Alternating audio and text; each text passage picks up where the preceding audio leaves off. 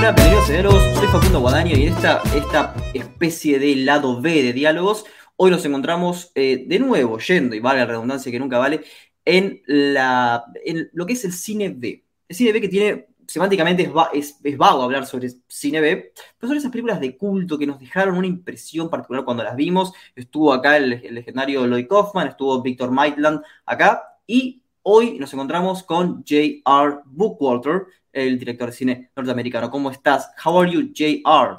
I'm very good. How are you? Thanks for having me. Well, um, I know J.R. uh, since uh, since I was 17 years old by watching this amazing movie that is Robot Ninja. We're, uh, we're going to show some clips of Robot Ninja, the, the Spanish version, and I'm going to do it uh, on purpose because um, for watching Robot Ninja, you have to have this certain mood you have to have this certain atmosphere like creating this uh, sense of, of of dread and and and like bizarre nostalgia. So 11 years ago when we talk uh, you were like uh, I, I don't know if if if it's the proper word but reluctant to to talk about robot ninja. You didn't want to talk about it but now you want to do it and a Blu-ray edition came up. What happened in this 11 years? Well, the biggest thing that happened is um, I think in 2017, I, I the the original cut negative of the movie was discovered, and which allowed me to go back and completely restore the movie and fix all of the things, the, all of the problems that I had with it. I mean, there's some problems you can't fix, like story and plot and acting or whatever. But but I was able to to finish the movie the the way that I wanted to, so that it I, it was something that I could then be proud of. And that's what that's what we've done. The restored version is is really the only version that I would love anybody to see because the original release version was plagued with many many problems. Yes, but the VHS version has its own magic, and I don't know why. I really don't know why, but it, it was uh, worldwide released, and it, it became a like a like a cult uh, hit in Argentina. I don't know why did that, did that happen. So um, I don't know if there is an uh, if there's any explanation from your side, like it, it, was because of the distribution, some marketing thing, some uh, fan base. What happened to be like a cult? Um, massive thing. This Robot Ninja um, worldwide. uh, I mean, I, I suppose part of it probably because it's very it's a very unique movie. I mean, that's the one thing I can say about it. It's it's not. There's really very few other movies that are like it, and, and especially movies that I've made.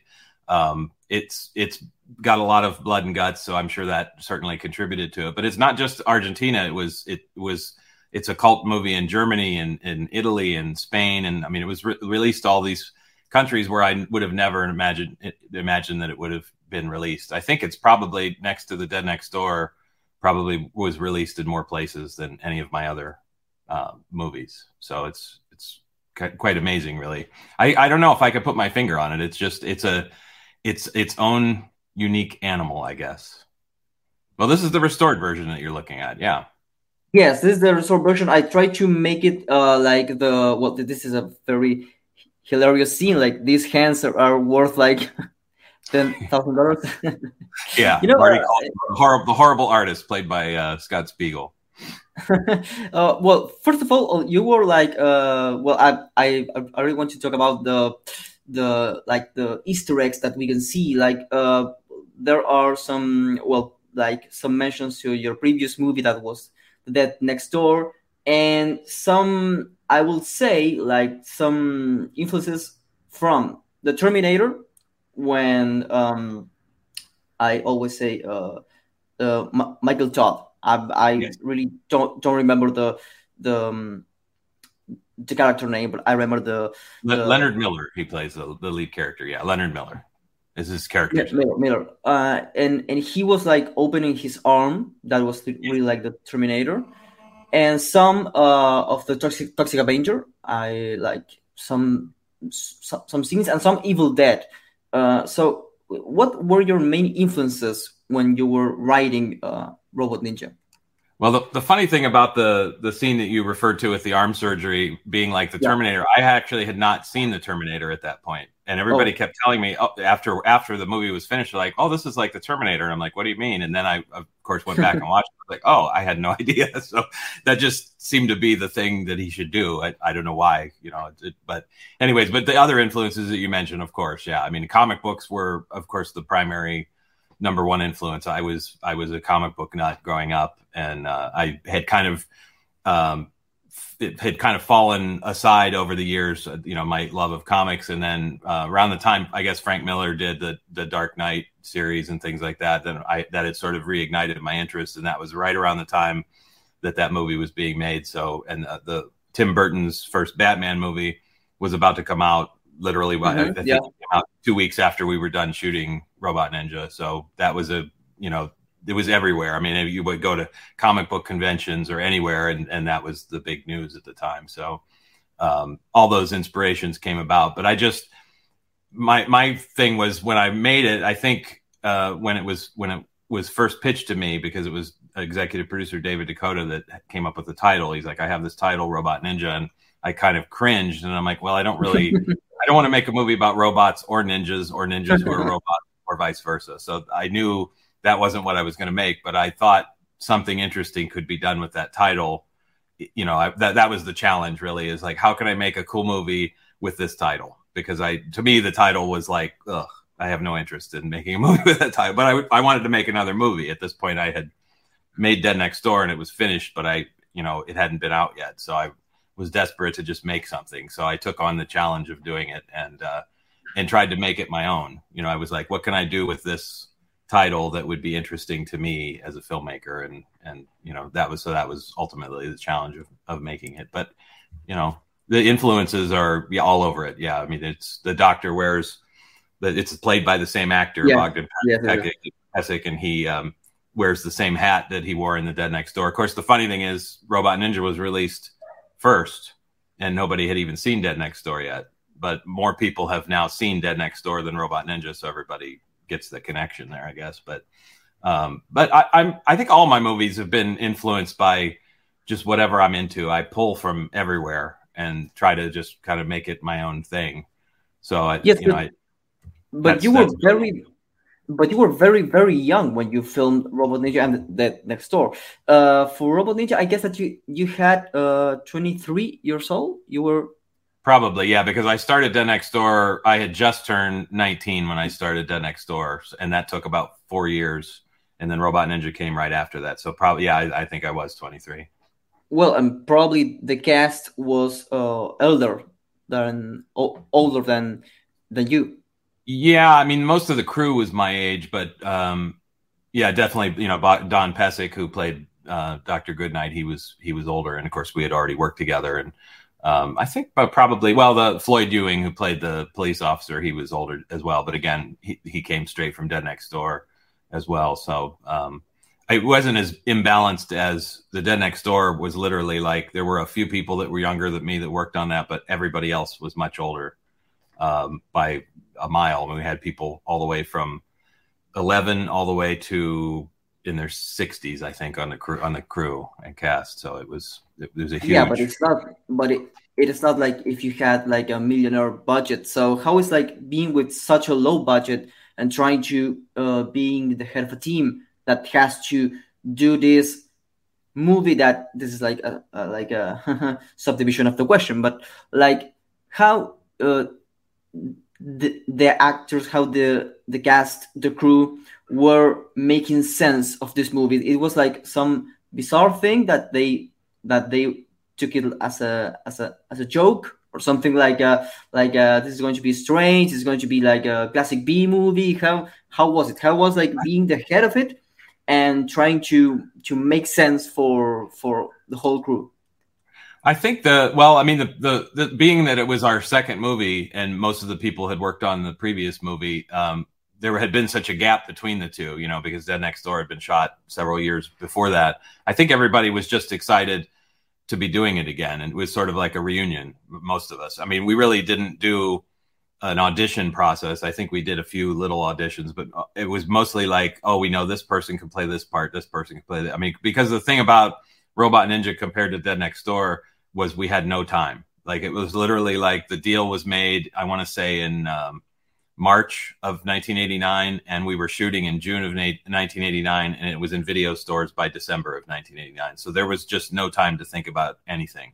So I, I literally wrote the first draft of the script in in two and a half days straight. I stayed up all, all day and all night, which explains a lot probably of the movie, in my opinion, because I was probably in a dreamlike state through most of it. But um, it it just everything happened really fast, and we didn't have a lot of money. I mean, we Dead Next Door by comparison was luxurious because we had a bigger budget and it was spread over a longer period of time. This movie was done in a very compressed amount of time for a very fixed amount of money, which was I think we had fifteen thousand dollars to make it, and I got paid, you know, a f- few bucks above that, and then there were some lab costs. So really, probably all in, this movie was no more than twenty five thousand dollars all in, and shot shot and edited and finished on film. Which I mean, you couldn't even do that today; it would it would be impossible, or nearly impossible. So I mean, I but I think the the atmosphere on the making the movie, everybody was, you know, I mean, the script was the first draft of the script was very well received. Everybody kind of got it what I was going for,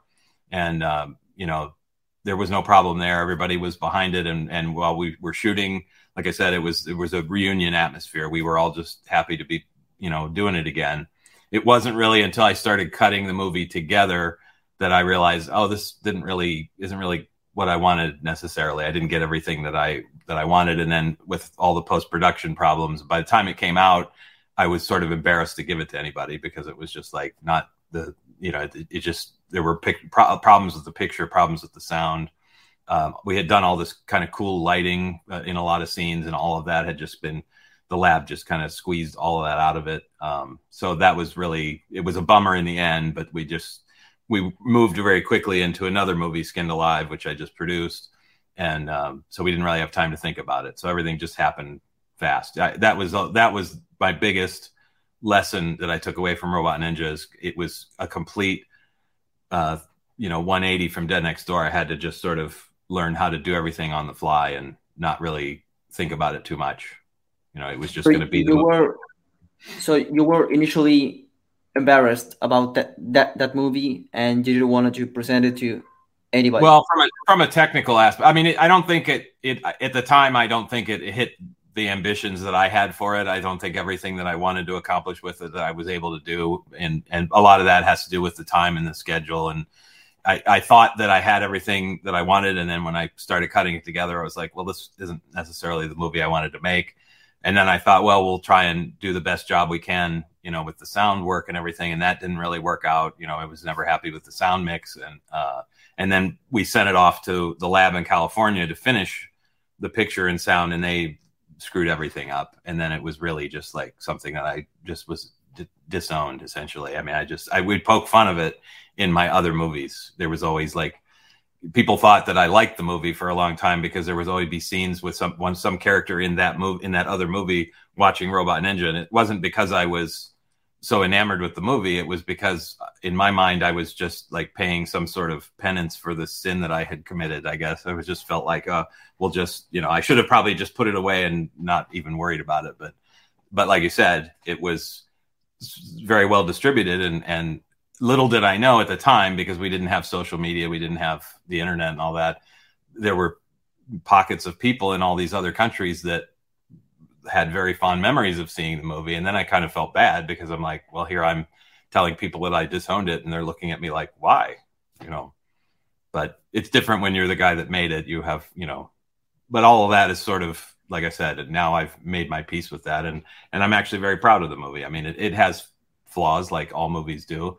And there's things I wish I could have done differently. But from a technical aspect, it's exactly what I, it's beyond actually what I would have hoped to have done. So you weren't aware of your fan, fan base? To- Not really. I mean, I think uh, when it came out, it came out a couple times in Germany, and Germany's a, a, country that Dead Next Door was very popular in. So I, I, knew I would hear from people. You know, as, as the internet started coming in, then I was start made more aware of it. Um, even when I was doing um, before I had done the restoration work, there was a, a, fellow in Mexico who used to write me all the time, and he it was had been released there, and he was a big fan of the movie, and he kept saying, "Oh, if you do a sequel, I'd like to give you some money to to help make it." And at the time, I was like, oh, "Sequel? No, never." It was like, "What? What are you thinking? This would be the horrible idea." And it turns out he wound up being uh, the guy who we did a comic book adaptation. He's a he's a comic book artist. His name's Alex Sarabia, and um, he wound up being the one that convinced me to do a comic book adaptation of it when we when we did the the Blu-ray. So there's actually a comic book of, of Robot Ninja as well. So um, which made sense to me. It's a movie about comic books, so why wouldn't you do it? But um, it's just funny how people just would come out of the woodwork and that would be the movie. You know, it had screenings and stuff overseas and people would send me pictures, you know, email me pictures or whatever. And I'm just like, well, I don't, I don't really get it, but okay.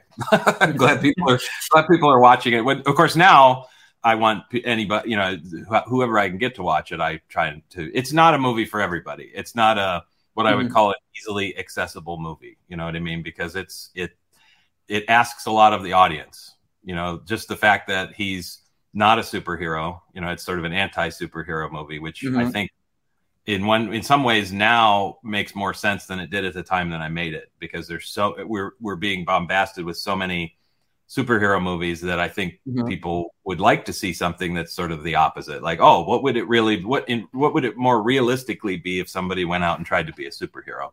So that's kind of that was the gist of of the movie um, at the time, but I don't think anybody got it at the time. I mean, I think later now it, it makes more sense, but and maybe to, today there's a, a, a biggest ground, let's say like a biggest or marketplace or awareness even in the in the audience like for um like appreciating uh this kind of b movie. Like because there's a revival of the toxic avengers it's going to be released with a with um with with hollywood stars. Yeah, big budget remake. Yeah absolutely. Yeah yeah yeah. And you know um in the meantime if if, if we go back a, a few years, we have in the in the, in the mainstream media uh, people like uh, Jackass or something something like that. That is like like this uh, um, revisiting the B movies or the B movie style, the B movie uh, humor or or aspect of um, the way of of how a B movie uh, analyzes the world. That is uh, a quite big um, uh, topic. Mm-hmm. So I, I think that now the the ground uh, is like it, you know the marketplace is going to accept something more like Robot Ninja. I don't know if you if you share that that that vision.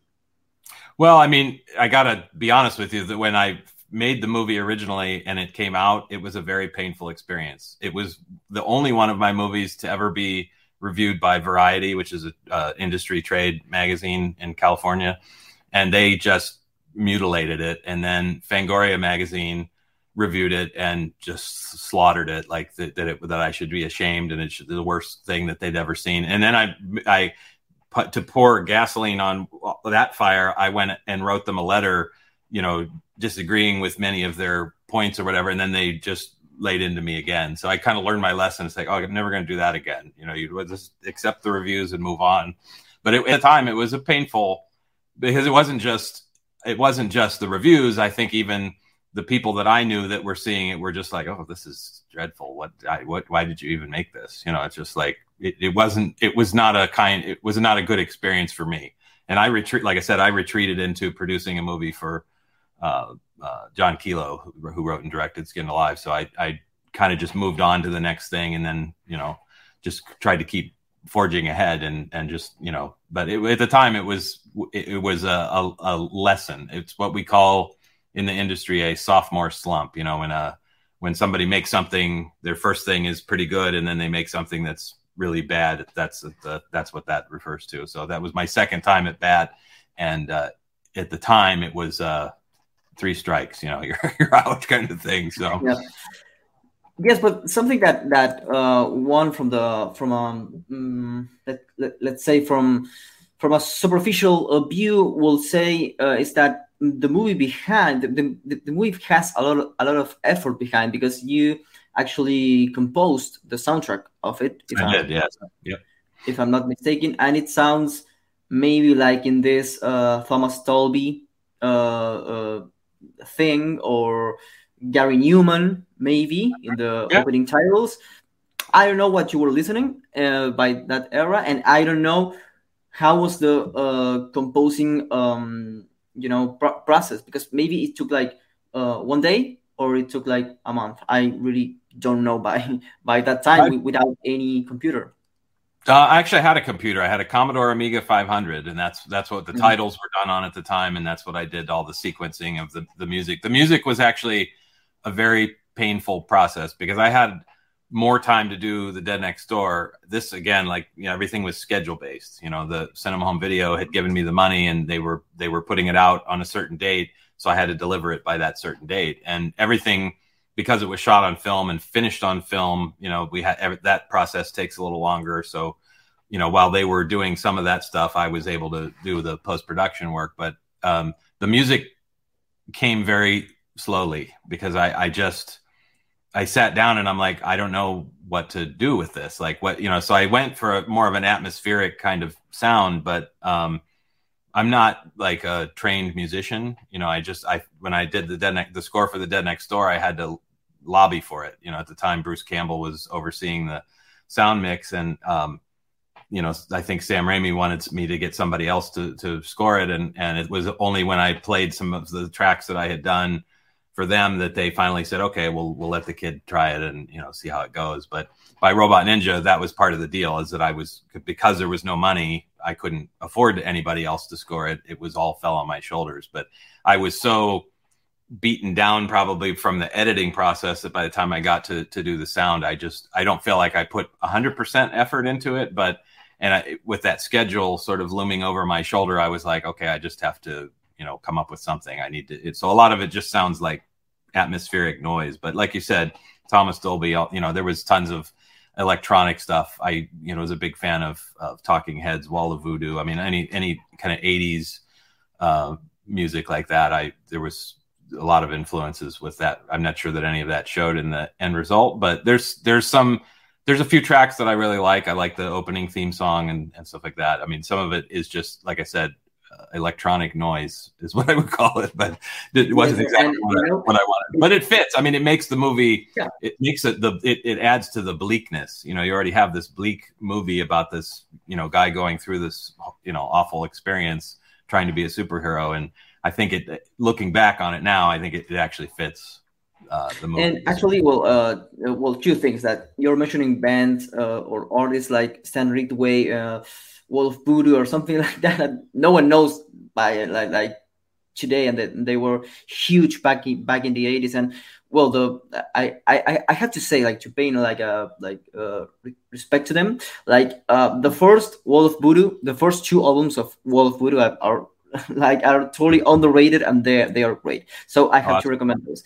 yeah, sure. and Thomas Dolby, even though he still plays, um, um, uh, it was great and he still is. But um, uh, with that said, uh, how was the composing uh, time? It was like uh, I, I have to do, to do this with this schedule that, that you mentioned one day, two days, three days? How was it? How was the mastering? How was the edition? Or it was just like, like you said, like I put like a drum machine, uh, a keyboard, and that's it. How how was it?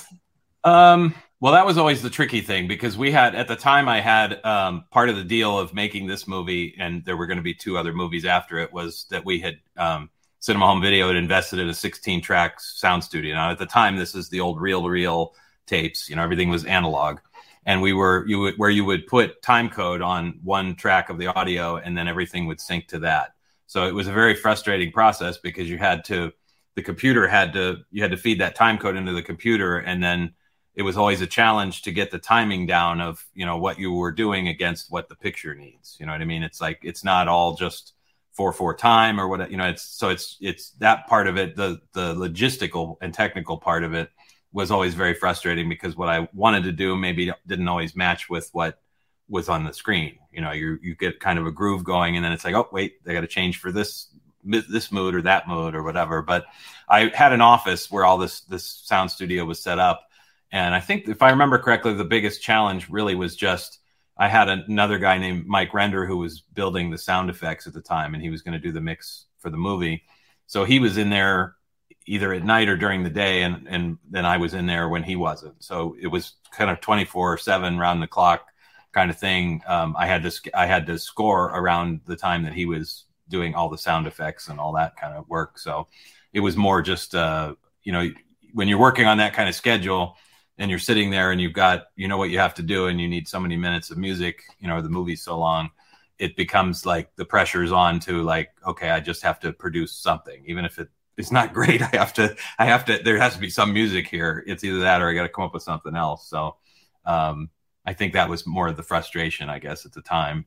Although like i said about half of that score. I i'm i'm pretty i feel pretty good about the rest of it. I'm you know it even though it does fit the the picture it is probably i would have liked to have more time but i i think it was probably i doubt it was longer than a week or two that i had to score it. I'm not even sure it was that long to be honest. Because we would have to make the december 1989 release date I, we would have had to have everything probably sent out the month prior or, or even more probably because they had you know then they would have to take that sound mix put it on the video master and then make dubs and shipped them. So probably it was even October, maybe, but you know, so there wasn't it wasn't a lot of time. We, I didn't do the we didn't shoot the the stuff with Burt Ward and Scott Spiegel and Linnea Quigley. That was shot in L.A. and I want to say that was in July. So I it wasn't until like August September that I even finished the the edit on the movie. So that tells you the narrow amount of time that we had to to throw together the sound mix and everything. So the the shooting was like uh, one month or uh, I think it was about two two weeks, two and a half weeks. Oh, something like that. We had maybe a day off in between there, but it was. I mean, it that sounds luxurious compared to some of the like you know years later. Mm-hmm. I would go on and, to make movies for Full Moon where we were shooting things in five days or six days or whatever. I mean, mm-hmm. but uh, we were the the problem with the shooting was so much of the movie takes place at night, so which meant that then yeah. we were shooting at night. I mean, some of the stuff like with a comic book artist is in his apartment, you know, we could just block out windows and that stuff could be shot during the day. But once we got past that, everything else was at night. So we were all staying up all night. And I don't think anybody maybe does their best work in the middle of the night when you're supposed to be sleeping. so, and, uh, and that, that, that drives me to, to, another question that, that I was, uh, because I, I, I thought that, that, that you were older when you, when you filmed this, this this movie. So, uh, how was the the financial thing there? Like, you were uh, living with your parents, you were working. How was the how because you had to? I had a I had a job just prior to that. I was working. I was doing film to video transfers at a photo store. Um, people mm-hmm. would bring in Super 8 home movies or whatever, and I was the guy that would transfer them for them. And I quit that job to to work on this. Now, at the time, yes, I was living in my bedroom in the house that I had grew up in, and I didn't. So I didn't have the overhead that a lot of people have. So I think I got paid. I think my deal on that movie was um, Dave DeCoteau was going to pay me twenty twenty five hundred dollars, two thousand five hundred dollars, and it was like a hundred dollars a week over twenty five weeks because we figured there was a twenty five week schedule to make the movie. So. Uh, which sound doesn't sound like a lot of money, and it's not. But at the time, I really had no bills. I had no, you know, I didn't really have a life. I, you know, I was living upstairs of my mother's house. So that, you know, that was fine with me. I, to me, I didn't really get paid anything for my first film um, because of the way it was, was made. So I thought, well, this is a, this is a, an upgrade, you know? So I was more than willing to do it and I could afford to do it. That's the thing. So, um, but yeah, I mean, I, I lived uh, modestly. So I, and actually that movie afforded me the opportunity to, to, to get a, a car you know, so that I had a newer car because at the time I just had a, a terrible car that was falling so, apart. So, uh, so finally, uh, Robot Robot Ninja had a uh, had a return on the investment. Yeah. yeah. Well, I mean, I don't know how it did for Cinema Home Video. I was a partner in the, you know, when they released it. Mm-hmm. Cinema Home Video released it here in the United States, and there was a company called Film Trust that released it overseas. And I mean, obviously, they just by the amount of places they licensed it to, I think somebody must have made some money. I never saw any any of that money, even though I technically had points on the back end. But um, it wasn't until I reclaimed the rights to it years later, um, and then especially when you know once I restored it, that, that you know any financial stake that I had came back. So all those intervening years, I I really saw nothing from it other than you know, I would get so many, like maybe a hundred VHS copies at the time, and I could, you know, then I could sell those or take them to conventions or whatever. So financially, it was not like a, home run for me. It wasn't, uh, you know, until later. So. No, but but but you know, this movie has like this uh, emotional background for I I would say even even if, if it was in 2010 and 2011, like um like 21 years later, 22 actually, um, for my group of friends back then in high school, and I have to say it because now it, we, we are paying like a like a tribute to the to the movie, to what what's what sense the movie made after uh, 20 years.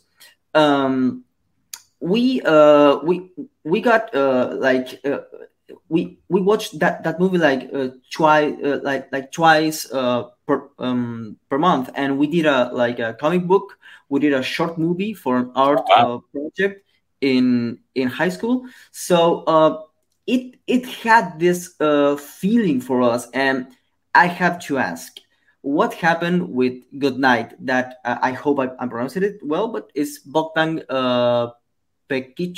I i i, I guess Pecic, yeah. Don Don Don, Don Pecic is how we called him. Yeah, Don. What happened with, uh, him as an actor?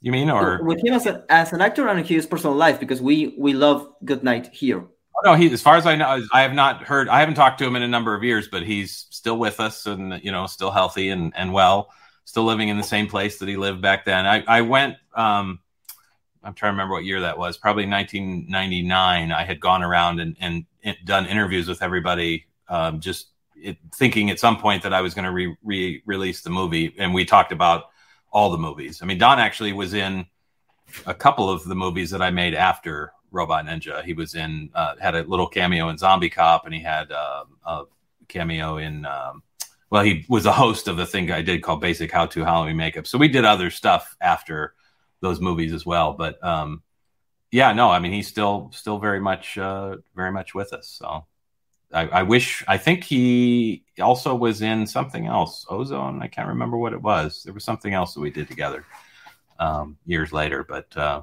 he kind of just you know retired. He was a school teacher and and a soccer coach, I want to say, in real life. So he eventually retired and just you know enjoyed enjoyed out his the, the rest of his years that way. So Yes, well, um, well, I, I, well, th- this is like a spoiler alert, but like, uh, the phrase like "good night, good night" and shooting, uh, you know that that, that is. You know, I got teased. I got teased a lot for that line, but I just thought, well, you know what, you gotta. I just thought that was funny, so you know, sometimes you put those things in where you don't really. That's the thing, you don't really think about it a lot. It's just like, well, it's a good line. I'll just.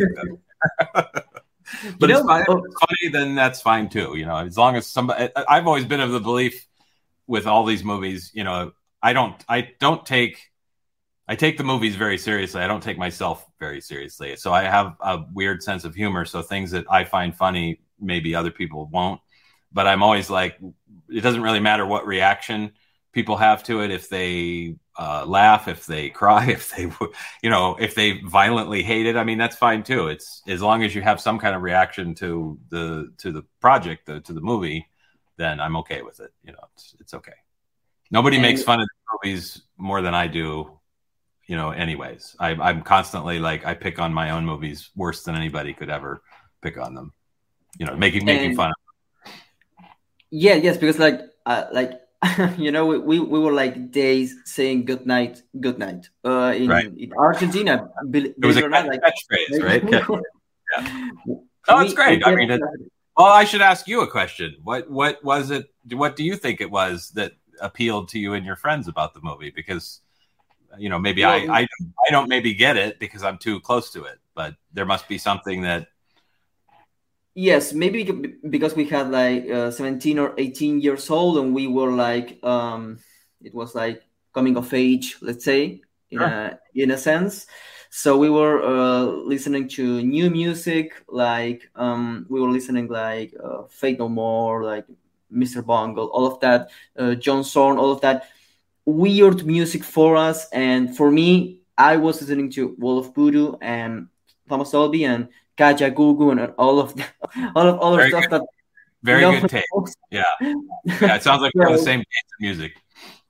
And and we and and I and I was reading this uh, heavy metal magazine that was called Headbangers, and and it had a, a always like tiny reviews of of um, movies that, that are heavy metal related by I don't know what, but uh, but but it was Robot Ninja, and it was like you have to to drink like uh, eight tons of beer to to to watch it, but it's uh, hilarious as as a shit. Let's say it, it was very vulgar, like the in the in the sure. in the review.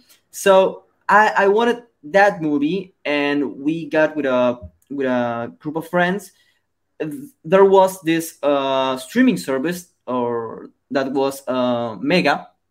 Uh, uh, mega upload or I don't know. Yeah, sure. It, it, doesn't exist anymore, and it was Mega Video, and it was uploaded the VHS version in in Spanish, and we got caught up with that like uh, for two months. Like, let's say, I I I would say we and it was different groups of friends that we were watching it because we, we were in the same transition of of being uh teenagers to become like uh like some adults let let's say and it has that atmosphere of transition actually like being like a b movie trying to be like a serious movie right. so like it it, it grow up on on us and we are still um uh laughing at it we are still uh, uh what what I, I i mean watching it, uh, uh, having the phrases, all of that, and it's still um, uh, having some sense for us. So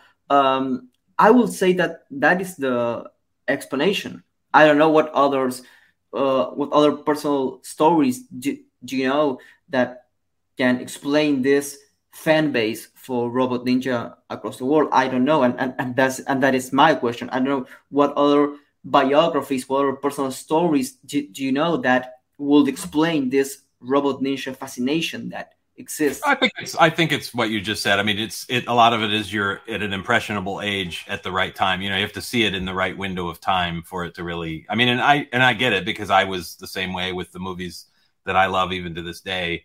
You know, I saw them at the right age. You know what I mean? That's the thing. It's like if you if I had seen it a few years later or a few years earlier, you know whatever movie I'm referring to, but um, you, you might not you might not feel the same way about it. So, but once you once it latches onto you, you know, I, I get it. I, I have many many movies that that I've seen over the years that that have stuck with me like that. So I, that I understand for sure. I can't say what what the appeal of, of Robot Ninja is necessarily, other than you know, it's it like I said, it's a, it's a different kind of movie. It's different than anything I've made. It's different than most of the movies that you see. It's such a weird the the the one thing that I always was cursed me about it is that it's so all over the place in tone because one minute it's like really really dark and then you got all this silly stuff with Scott Spiegel and Burt Ward and Linnea wedged in there. And I did that was done purposefully because when we when we I realized that we were going to have this scene done I could have it could have been any scene I wanted. But um, I tried to put some more humor into it like the intentional humor that to just sort of lighten the tone because it was just getting when I cut did the first cut of it, I'm like, this is really dark. Maybe we need to have a little bit of uh, levity, you know, to the proceedings. So that was kind of the intention there. Like this scene with the with the cap. Once I thought I was wrong, but I was mistaken. That right. is, that's from, from Dead Next Door. It's the exact same prop that yes, he wore. In, yeah. That was a friend of mine who was originally helping produce Dead Next Door who who told me that phrase. Um, we were schoolmates, and uh, he didn't he didn't last all the way through the movie, but that was I credit him with that um, because he when he told me that I was like, oh, that's great. That would be perfect for the Dr. Molson character. And then of course, you know, we the same actor went on to play uh, Dr. Goodnight, and I just I always drop little things like that. And I there, there, somebody called it now that it's uh, the Tempe cinematic universe or whatever. Like all the movies are connected mm. in some weird way. If you watch all my, you know, especially the early stuff that I did, there's all these little, like you said, Easter eggs, you know, that, that throwbacks to other movies, whether it's a prop in the background or whatever. Um, so you know, I, it, I didn't really think about it at the time, but I guess I was doing you know the Marvel thing before Marvel got to it. I don't know. yeah, and actually, well, that phrase is very similar to another phrase that has uh, it, it's a totally different series, and it's called uh, it's a it's a Mexican series that is a classic in Argentina. Uh, it, it was uh, you know you could see it like in, in the morning or uh, by night or any any time. it was El Chavo del Ocho. I don't know if that was in the US. I I, I don't think it made it. But it, sound it is now. huge. It is huge. It's like uh, The Simpsons for but in in Mexican. And hmm. and there's a teacher actually like good night in the real life that that says uh, the the same phrase. Once I thought that I, I was wrong, but I was really? mistaken. That's yeah, funny. Yeah. It's called. I, was, I, don't know where the I don't know what the origin of that phrase was. I don't know where my friend got it from, but it I, I it used to frustrate people because I remember when when Dead Next Door was released on VHS and even Robot Ninja, there would you, you couldn't quite make it out. Like people would go, "What does this hat say?" It was driving me crazy. I never really thought about it when I did it. It's like, oh yeah, that's going to make people nuts if they can't figure out. Of course, now, you know, in the HD days, you know, it's pretty clear what it says. So. Um, but yeah, I, I, it's so funny because you wonder, you know, if somebody else is using that phrase, where did they come up? You know, where did they get it from? It existed yeah. obviously before I used it, but um, it's not a common phrase. You don't hear it all the time. So just I and know even, and, and and it is in a different la- language. It is in a different yeah. uh, plot. Uh, and well, this character, this character is called uh, El Profesor Girafales. It doesn't have any like any translation. Like the teacher um, like giraffe teachers, something like that. No, it doesn't have any translation. But uh, keeping the memories, uh, what happened with um, with Miller? What happened with Michael Todd after Robot Ninja? I know he made uh, some movies, but uh, what happened with with him that uh, we we we keep loving him after Robot I, Ninja? So just just saw Michael Todd uh, a couple weeks ago. There was a Friday the Thirteenth screening of The Dead Next Door in, in downtown Akron, and and he was there. So we did a little Q question and answer thing after. But um, Mike went on to. We had originally cast him as Fink, uh, the, the Scott Spiegel character, character that Scott Spiegel would play in Skinned Alive, and we there was some disagreements with him and the director and some scheduling problems. So he left that movie, and then Scott Spiegel stepped into to that role. But um, we um, we stayed in touch over the years. I mean, you're connected by the you know the, the, first two movies that you made, but he went he eventually moved to Hollywood and he was doing a lot of he made a career for a long time out of um, playing characters that were under a ton of makeup, and he loved doing that. I mean, that was he got that from the you know first two movies that we did together.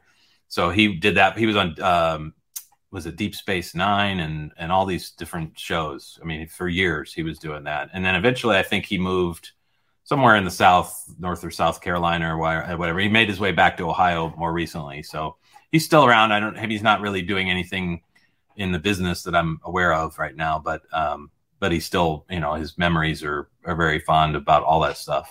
Still in, in good health and everything else. So maybe we'll get him out, of, get him out of retirement and do something one of these days. And and, and something that that that uh, you know, I I I I keep on thinking that uh, well you mentioned that you gave like another uh, direction, another guiding to the to the to the original screen screenplay, maybe.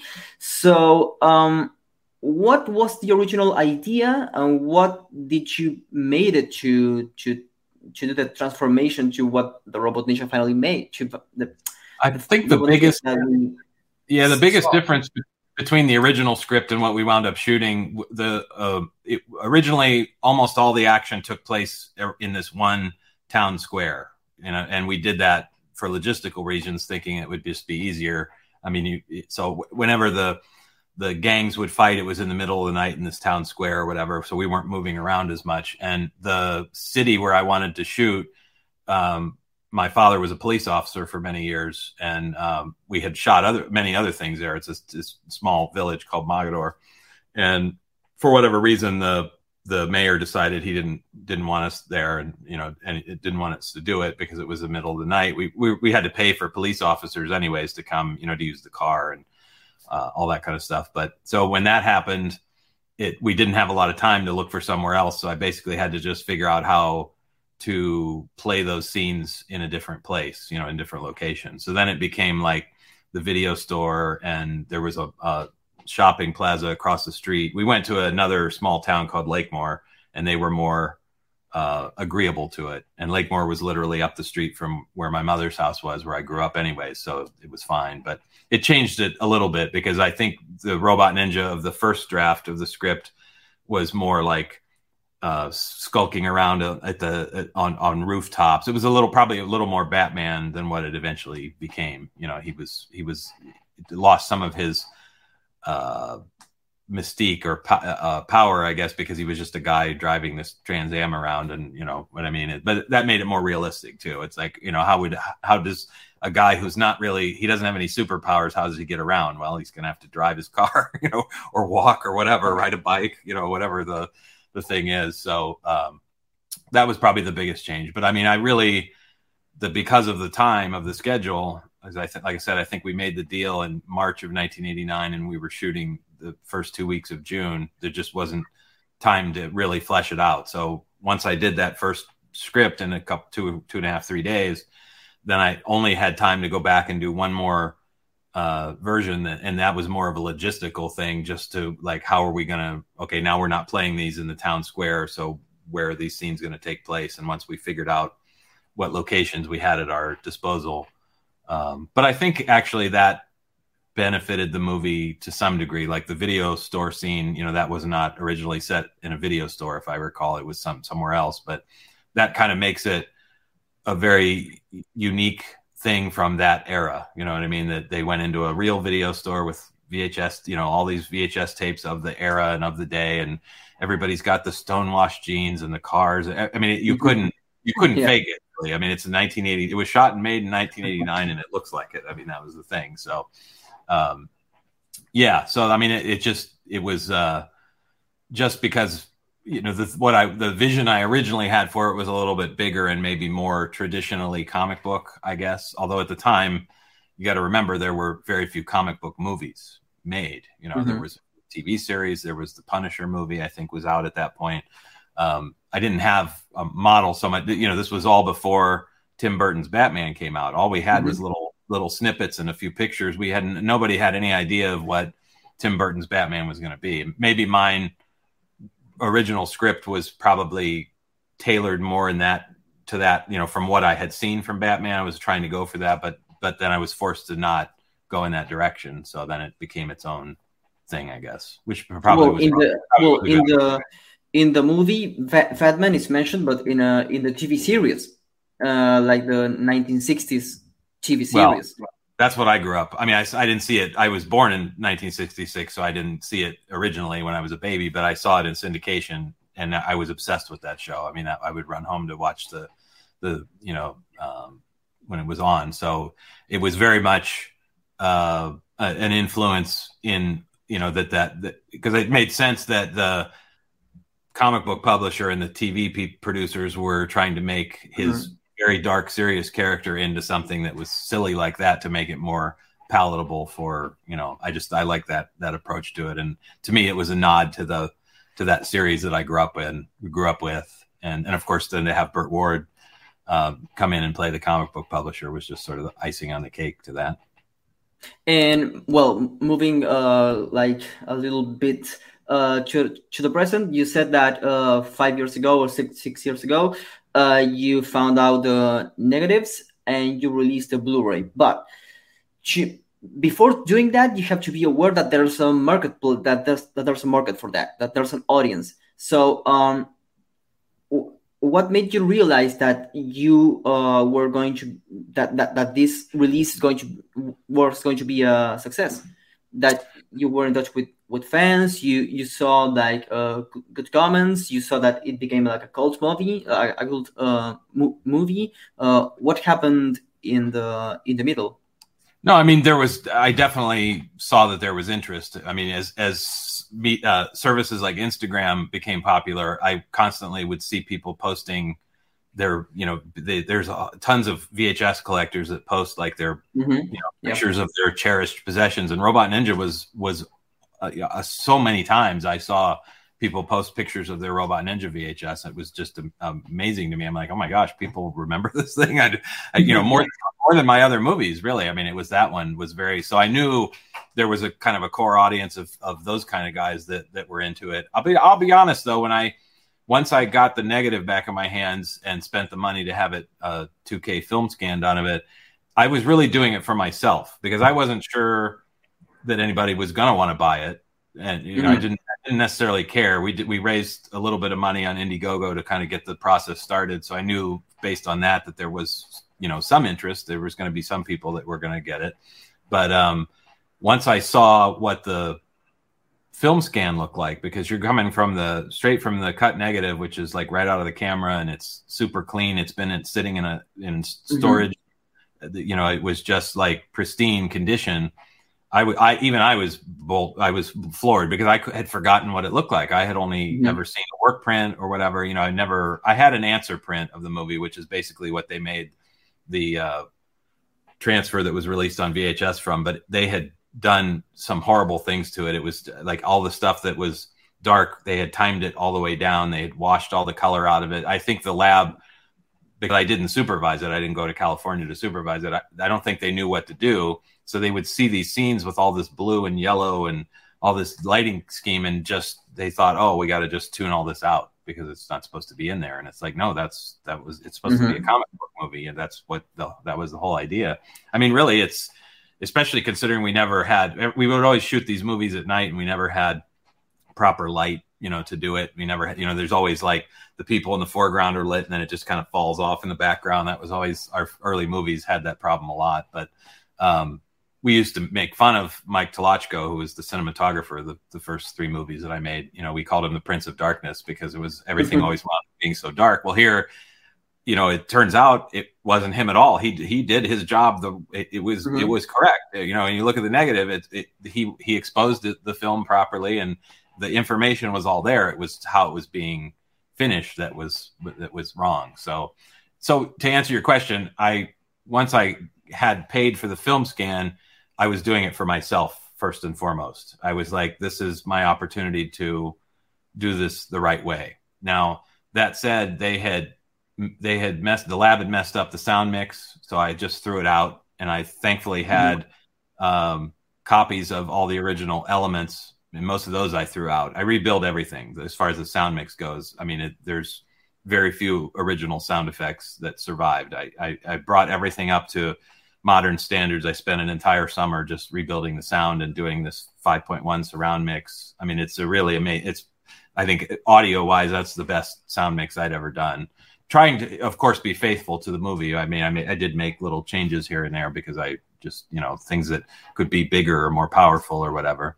But um, it, uh, it was a pet it became a pet project and really an obsession i spent months because i there was even though the film was in good condition there was still cleanup work that had to be done. There was, you know, um, you know, you have to go through and tediously, you know, remove all the the specks and the dirt, and there were some chemical stains. The the negative had been mishandled when it was put together. There was actually there's one scene where he's uh, Leonard Miller's talking to the Dr. Goodnight, and it like there's somebody put the the negative cutter put dissolves in the middle of the scene, which weren't supposed to be there. It's in the V all the VHS versions and it drove me nuts for years. I was like, that was the first thing that was like very satisfying to fix that because I was like, oh my, okay, now this looks, you know, the way I wanted it, you know. So that was it, just to bring the bring the movie a to modern specifications, but also to whatever was there, bring you know, embellish it to so that it can look and sound uh, its best.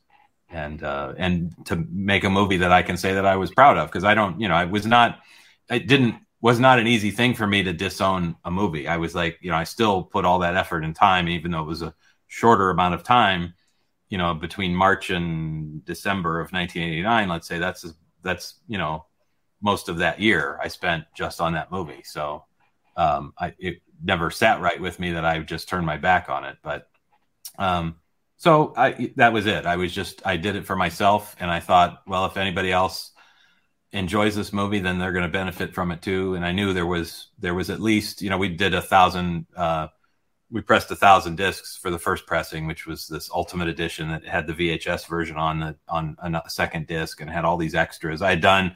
I went and took all these interviews that I had done and made this. It's basically a feature length documentary called Unmasked, where everybody's you know dissing the movie and speaking ill of the the movie because that was their memory of you know that it turned out so awful, and um, but put it in the perspective and it had there was perspective from fans of the movie too that you know so it was it was a very well balanced uh, documentary but that was on the disc as well. So then it just be it, then i sort of made like i said made made my peace with it and uh and now you know embrace it as i think it's i think it's actually one of my more interesting movies because it's very uh i, I keep using the word unique but it's more I think it's more original than a lot of the other movies that I made in terms of you know it's it stands alone. You can't really look at it and say, well, that was inspired by this, this, and this. I mean, there are scenes, of course, but the overall story, um, you know, Dead Next Door obviously was inspired by George Romero, no, no doubt, and I would never deny it in a million years. Um, you know, it just Robot Ninja is a movie that is harder to define, I guess. So there you go. And you had the you had the redemption and you had the the success, but uh, you know, like the closing end for this podcast. Uh, how uh, what well what happened to J.R. Bookwalter and Tempe Video after Robot Ninja?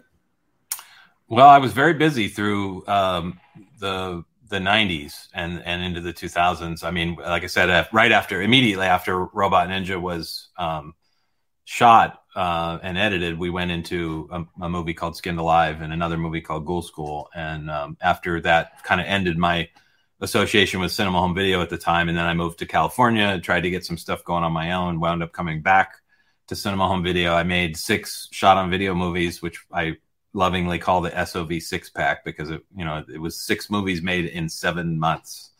And uh, that was a humiliating uh, uh, experience as well. But that led me back to uh, I figured I'd give myself one more shot doing it the way I wanted to do it, and that that led to Ozone, which was shot in 1993. It came out in '94, and uh, that was sort of my an, a redemption movie for me because it erased the sins of the the stuff that I had done prior to that. Because I did it the way I wanted to. We didn't have a lot of money, but we had time, and I kind of made it right. So then that kind of launched me into another phase of of my career. I made uh, Polymorph and, The Sandman after that, or The Sandman and Polymorph and Bloodletting.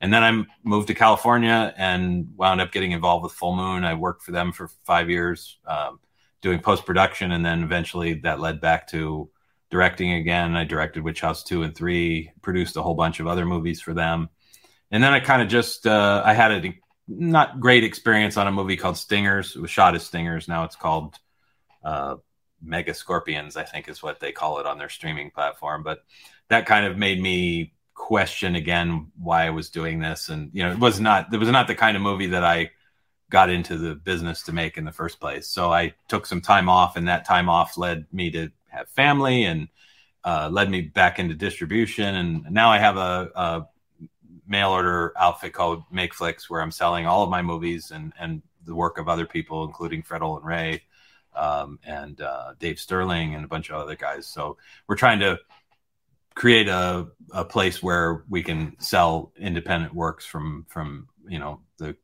the stuff that we like to to uh, the uh, a worldwide audience, I guess, without you know where you don't have to go to Amazon or all these places that are not independent friendly which I'm yeah, sure you've heard of. I know you talked to Lloyd Kaufman recently, and I'm sure he he gave you that spiel as well. Yes, yes. I, actually, was relating your project with Lloyd Kaufman's uh, well Troma, and now with with the Troma Now experience mm-hmm. that is like a Netflix or Amazon for this independent movie. So it's like the well, the is how you have to um uh the the strategy to survive in the industry. Like we are doing this podcast because uh, well, I don't know how it is in the US, but in Argentina, basically the TV, you know, nobody watches the TV now. It's it's it's, yeah. it's only on on YouTube and all that, uh, except for uh, for for for politics. So you have to survive in a in a sense, and well, this uh, podcast and this uh, series is about that. So we have to make our own strategies to survive in the, in the industry. Yeah, I mean, streaming streaming is is great and not great at the same time because it's great because it makes it accessible to so many more people, but it's uh, economically it's not. You know, I mean, whether it's ad supported, I mean, it, it's so easy. Like Robot Ninja is one of those movies that I constantly have to have pulled off of YouTube because people just post the entire movie up there. And and the the funny thing is, it's available legally on YouTube, but you know, on and on Google Play and on Vudu and on all these services, um, iTunes and all that. But it's just, you know, it's one of those movies that people. I don't know if it's because people like it and they just want other people to see it, but that's the only thing I that that is a problem for me is that people post it, you know, online, the entire movie online. I'm I'm fine with people posting their favorite scenes or any of that kind of stuff, but uh, it makes it hard to uh, make a living at any of this stuff if you know if, with the stuff online. So that's why services like Tubi make it easier because it's ad supported. You know, they don't pay pay you anything up front, but you're getting paid something from people watching it. If anybody watches it, it's just you know, it back in the VHS days, it was a lot easier because you get X number of dollars for a VHS tape, and you could make you know a living with that, or you know, even if it's not a, it might be a modest living, but it's still living. With streaming, that's very difficult to do um, and that was part of the, my motivation for making MakeFlix is because there's there's a small but very loyal core audience of co- collectors who still want to own movies on Blu-ray, so and maybe DVD to some degree, but um, so we're catering to that crowd but also doing the streaming at the same time. If you know if somebody wants to see it on streaming it's available. If somebody wants to own it that's available too. And you know there's no pressure either way. As really as long as people are watching this stuff i'm i'm fine with it. That's you know that's all that matters. So in the closing credits for from this dialogue uh well we you have to do what every uh, guest uh, do. That is uh, re- recommend a movie that uh, maybe inspired you, maybe uh, like uh, was a before and after in your life, or maybe something that, that you're watching. And that is for YouTube. But for Spotify, uh, you have to recommend a song. So uh, be my guest. Putting me on the spot here.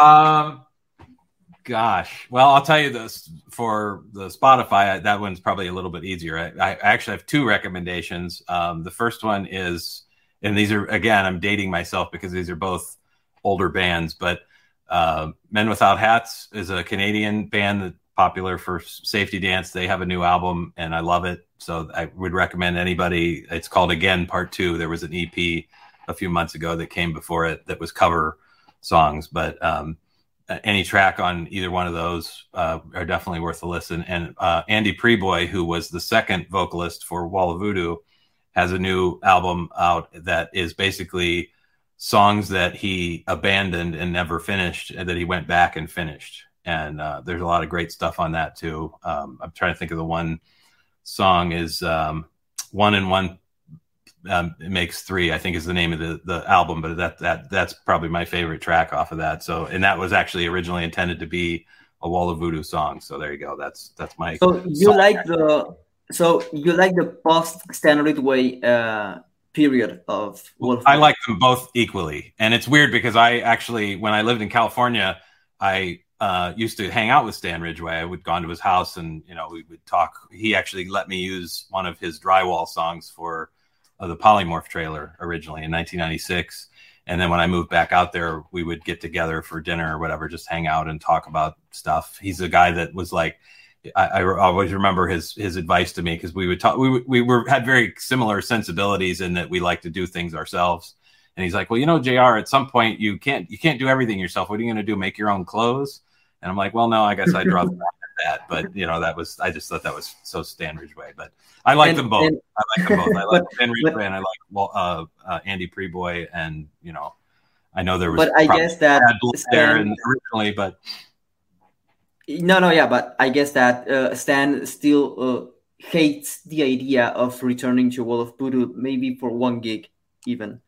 He, well, I saw him. He played in Cleveland few years back. Maybe this was probably more like 12 years ago now, but he actually played a bunch of wall. It was it wasn't an official Wall of Voodoo thing, but he was playing a lot of Wall of Voodoo songs and kind of embracing it. So I think maybe his he's softened on that over the years. But I, I get it. I mean, he's the one he chose to leave that band, so I think he was uh, he, he, was probably mortified when they continued it because he probably didn't expect that they would, would well, after, well, after 40 years, you have to become softer. You, you, you have to, to become like more uh, soft with with something. So you yeah. know, so yeah, it, it, was 40 years back. Uh, the thing is, they're very different bands. You know, depending on who the yeah. Stan stuff is very different than the Andy Prieboy stuff. But it, I like it both. I mean, they they there's a similarity in the in the sound because you got the same some of the same performers, but um, they both have their own interesting way to spin a yarn, I guess, to tell a story, and uh, that I liked. So I don't know. That's my